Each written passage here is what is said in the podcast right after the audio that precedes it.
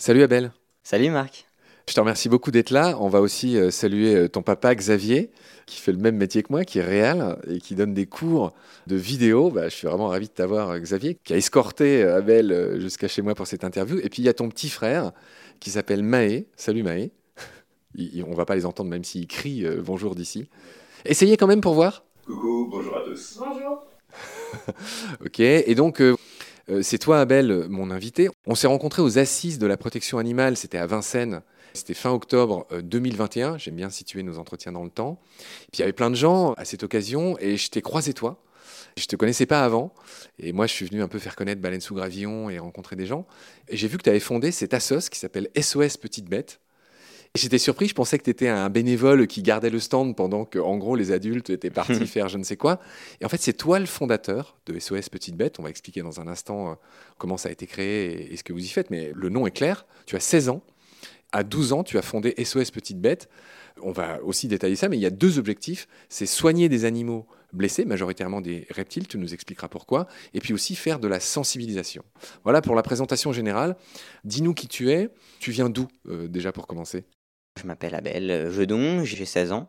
Je suis en première et euh, j'habite à Étampes, en banlieue parisienne, hein, en Essonne. Dans le fameux 91, moi qui ai tellement de mal avec les numéros des, départements, donc dans l'Essonne, donc c'est là où il y a Étampes, Évry pour les villes les plus connues. Tu es en première, donc euh, quand on a préparé l'émission, tu m'as réexpliqué que voilà, aujourd'hui les premières sont générales. Alors explique pour les boomers comme moi. pour les boomers, euh, en fait, il n'y a plus le SL de l'ancien temps et maintenant on a des spécialités. Trois choix de spécialités en première, on en abandonne une en terminale. Donc du coup, moi par exemple, j'ai pris euh, les spécialités SVT, physique maths, qui correspondent en fait euh, au bac S d'avant. D'accord, bon, bah, merci, c'est clair, c'est net. Alors voilà, on va, on va enchaîner sur ce que tu as fait. J'aimerais qu'on on va prendre ça un peu chronologiquement. Comment tu as eu l'idée, à quelle époque tu as décidé de fonder SOS Petite Bête? J'aimerais que tu me racontes le début de cette histoire, dans quel contexte tout ça est né? Tout d'abord, j'étais bénévole à la SPA. Donc depuis mes 11 ans, euh, j'y suis encore d'ailleurs, membre du club jeune de la SPA de Chamarande. Du coup, là-bas, on sauve des chiens, des chats, des rongeurs aussi. Mais euh, j'ai remarqué qu'il n'y avait pas de reptiles qui étaient récupérés. Euh, moi, j'en ai toujours eu des reptiles euh, depuis que j'ai 4 ans. J'ai des serpents à la maison. Quelques-uns, hein, c'était 2-3. On en a plus maintenant. J'ai remarqué aussi qu'il y avait beaucoup de reptiles qui étaient en fait abandonnés. Les pompiers en récupèrent souvent, abandonnés dans la nature. Et donc euh, l'idée m'est apparue euh, comme logique de créer euh, quelque chose pour eux, parce qu'il n'y avait rien qui était fait pour les récupérer. Donc pour établir la justice entre chien-chat et les reptiles qui sont trop mis à part, j'ai voulu créer ma propre association, qui est une junior association. J'ai découvert ce concept par hasard en me baladant. Explique-nous ce qu'est une junior association, techniquement c'est quoi? Alors en fait, une junior association, c'est une association pour les 11-20 ans, créée par des membres entre 11 et 20 ans, les représentants entre 11 et 18 ans même. On est deux représentants à l'heure actuelle.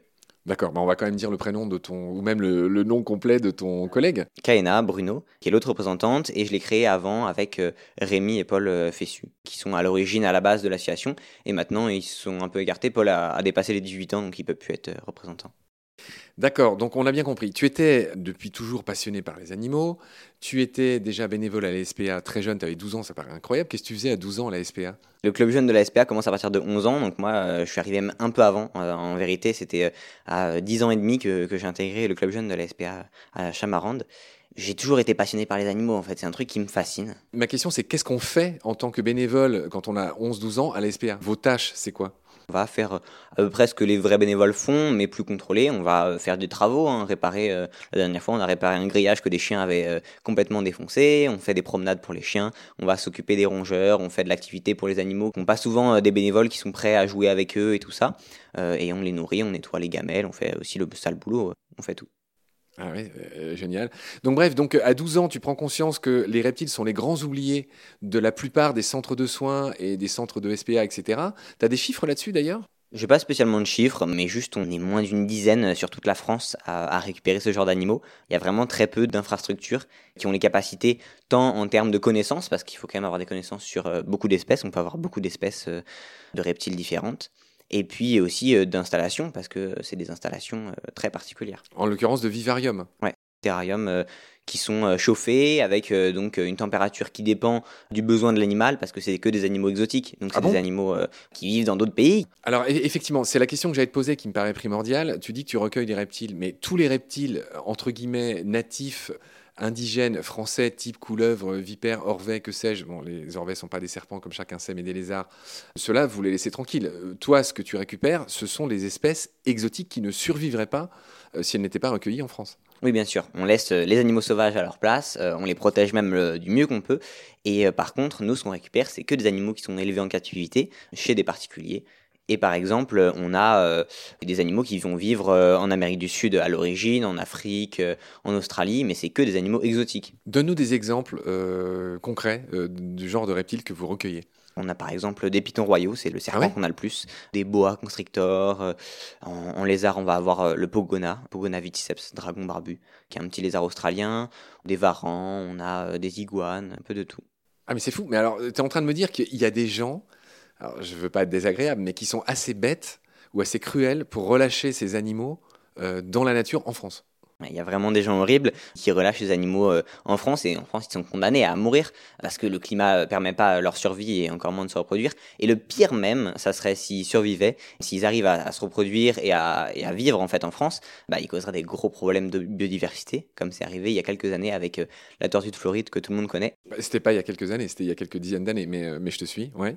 Et donc, euh, en fait, quand il y a un animal comme ça qui est introduit, qui n'est pas adapté à l'environnement, ça cause un dévaste, en fait. Donc, c'est aussi pour ça qu'on est là, pour éviter ce genre de problème. Ouais, dans les invasifs célèbres, il y a aussi la grenouille euh, dans, la Gironde, là, dans les coins de Bordeaux. C'est quoi C'est la grenouille taureau? C'est ça, ah ouais, la grenouille taureau, qui est tuée à la carabine.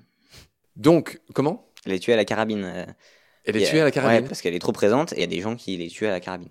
Ah oui, c'est impressionnant ce que tu me racontes. tu dégommais les, les, grenouilles à la carabine. On en apprend tous les jours. Alors, ok, tu nous as détaillé euh, les animaux que tu recueilles. Bah, du coup, on va continuer à détailler. Euh, il n'y a pas que des reptiles dans ce que vous recueillez, justement.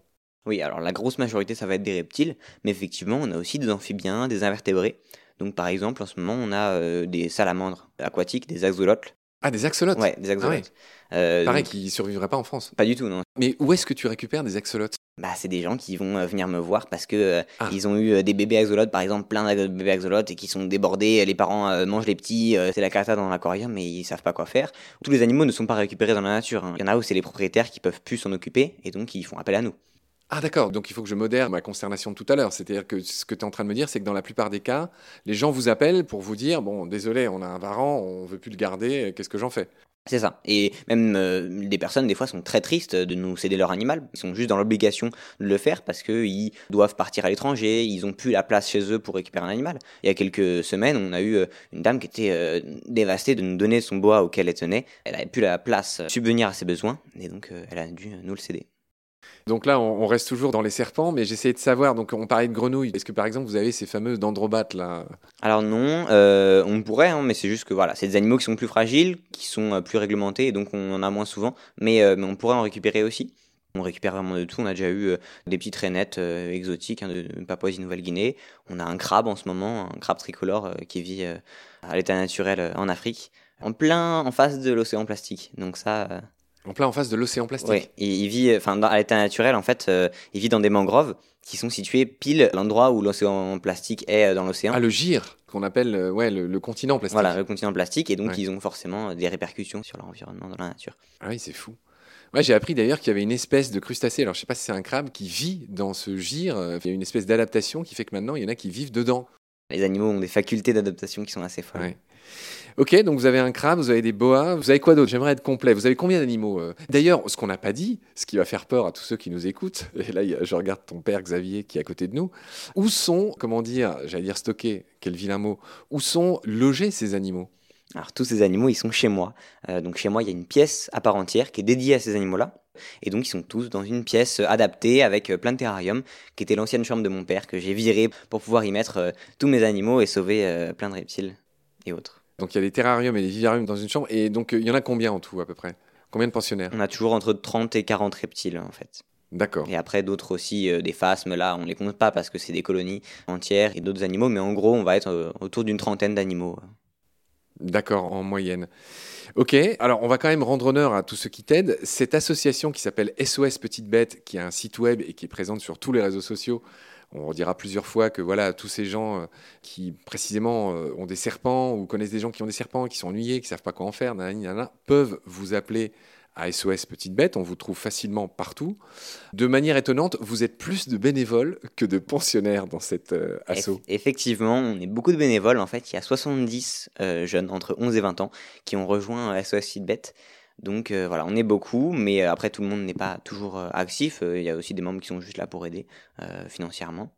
Comment tu as recruté ces 70 personnes? 70 jeunes, devrais-je dire. Oui, on est 70 jeunes et les 70 jeunes, ils sont venus euh, les uns après les autres au fur et à mesure, à force de forums dans notre euh, commune, à force euh, d'activités, voilà, on fait des stands à Animal Expo par exemple, à, voilà, plein de choses comme ça, où on va faire connaître l'association, sur les réseaux aussi, on se fait connaître et donc des jeunes vont avoir envie de rejoindre les rangs de, de l'association. En trois ans, vous êtes 70 bénévoles. Est-ce que d'autres bénévoles offrent des endroits chez eux où ils peuvent aussi recevoir des animaux?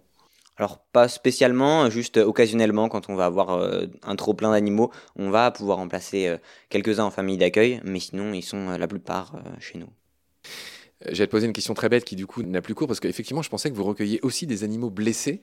Tu m'as l'air de dire que c'est pas le cas forcément, si? Si, si, on, on récupère des animaux qui sont abandonnés pour différentes raisons, il y, a, il des centaines de raisons, ils ont tous leur histoire, mais euh, effectivement, on va avoir des animaux qui sont parfois très blessés. On a beaucoup d'animaux qui sont brûlés, euh, à un mauvais maintien et des conditions euh, de chauffage qui sont pas du tout idéales et qui peuvent brûler le dos de l'animal. On a beaucoup comme ça. je pense à Freddy, un varan qu'on a en ce moment, qui a une énorme brûlure sur le dos et qu'on a récupéré lui chez un vétérinaire à Paris, qui l'avait récupéré d'une animalerie à laquelle il a été abandonné.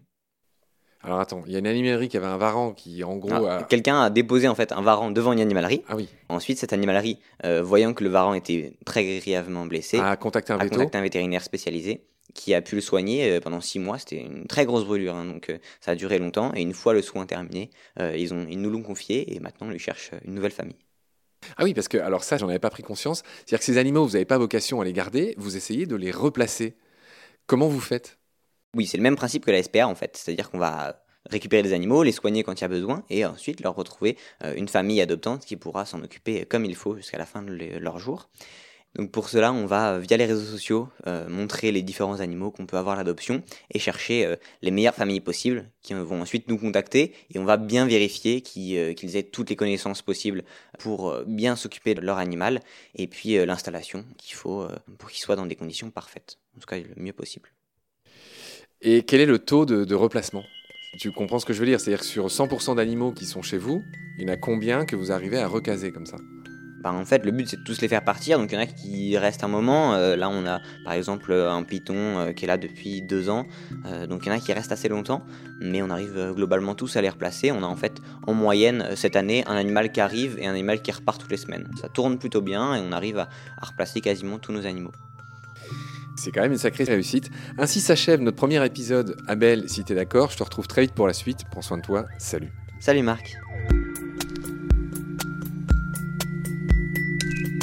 Pendant notre combat, nous deux, tu avais l'œil du tigre. Tu en voulais ce soir-là. Il faut que tu retrouves ça maintenant. Et la seule façon, c'est de recommencer au commencement. Tu vois ce que je veux dire?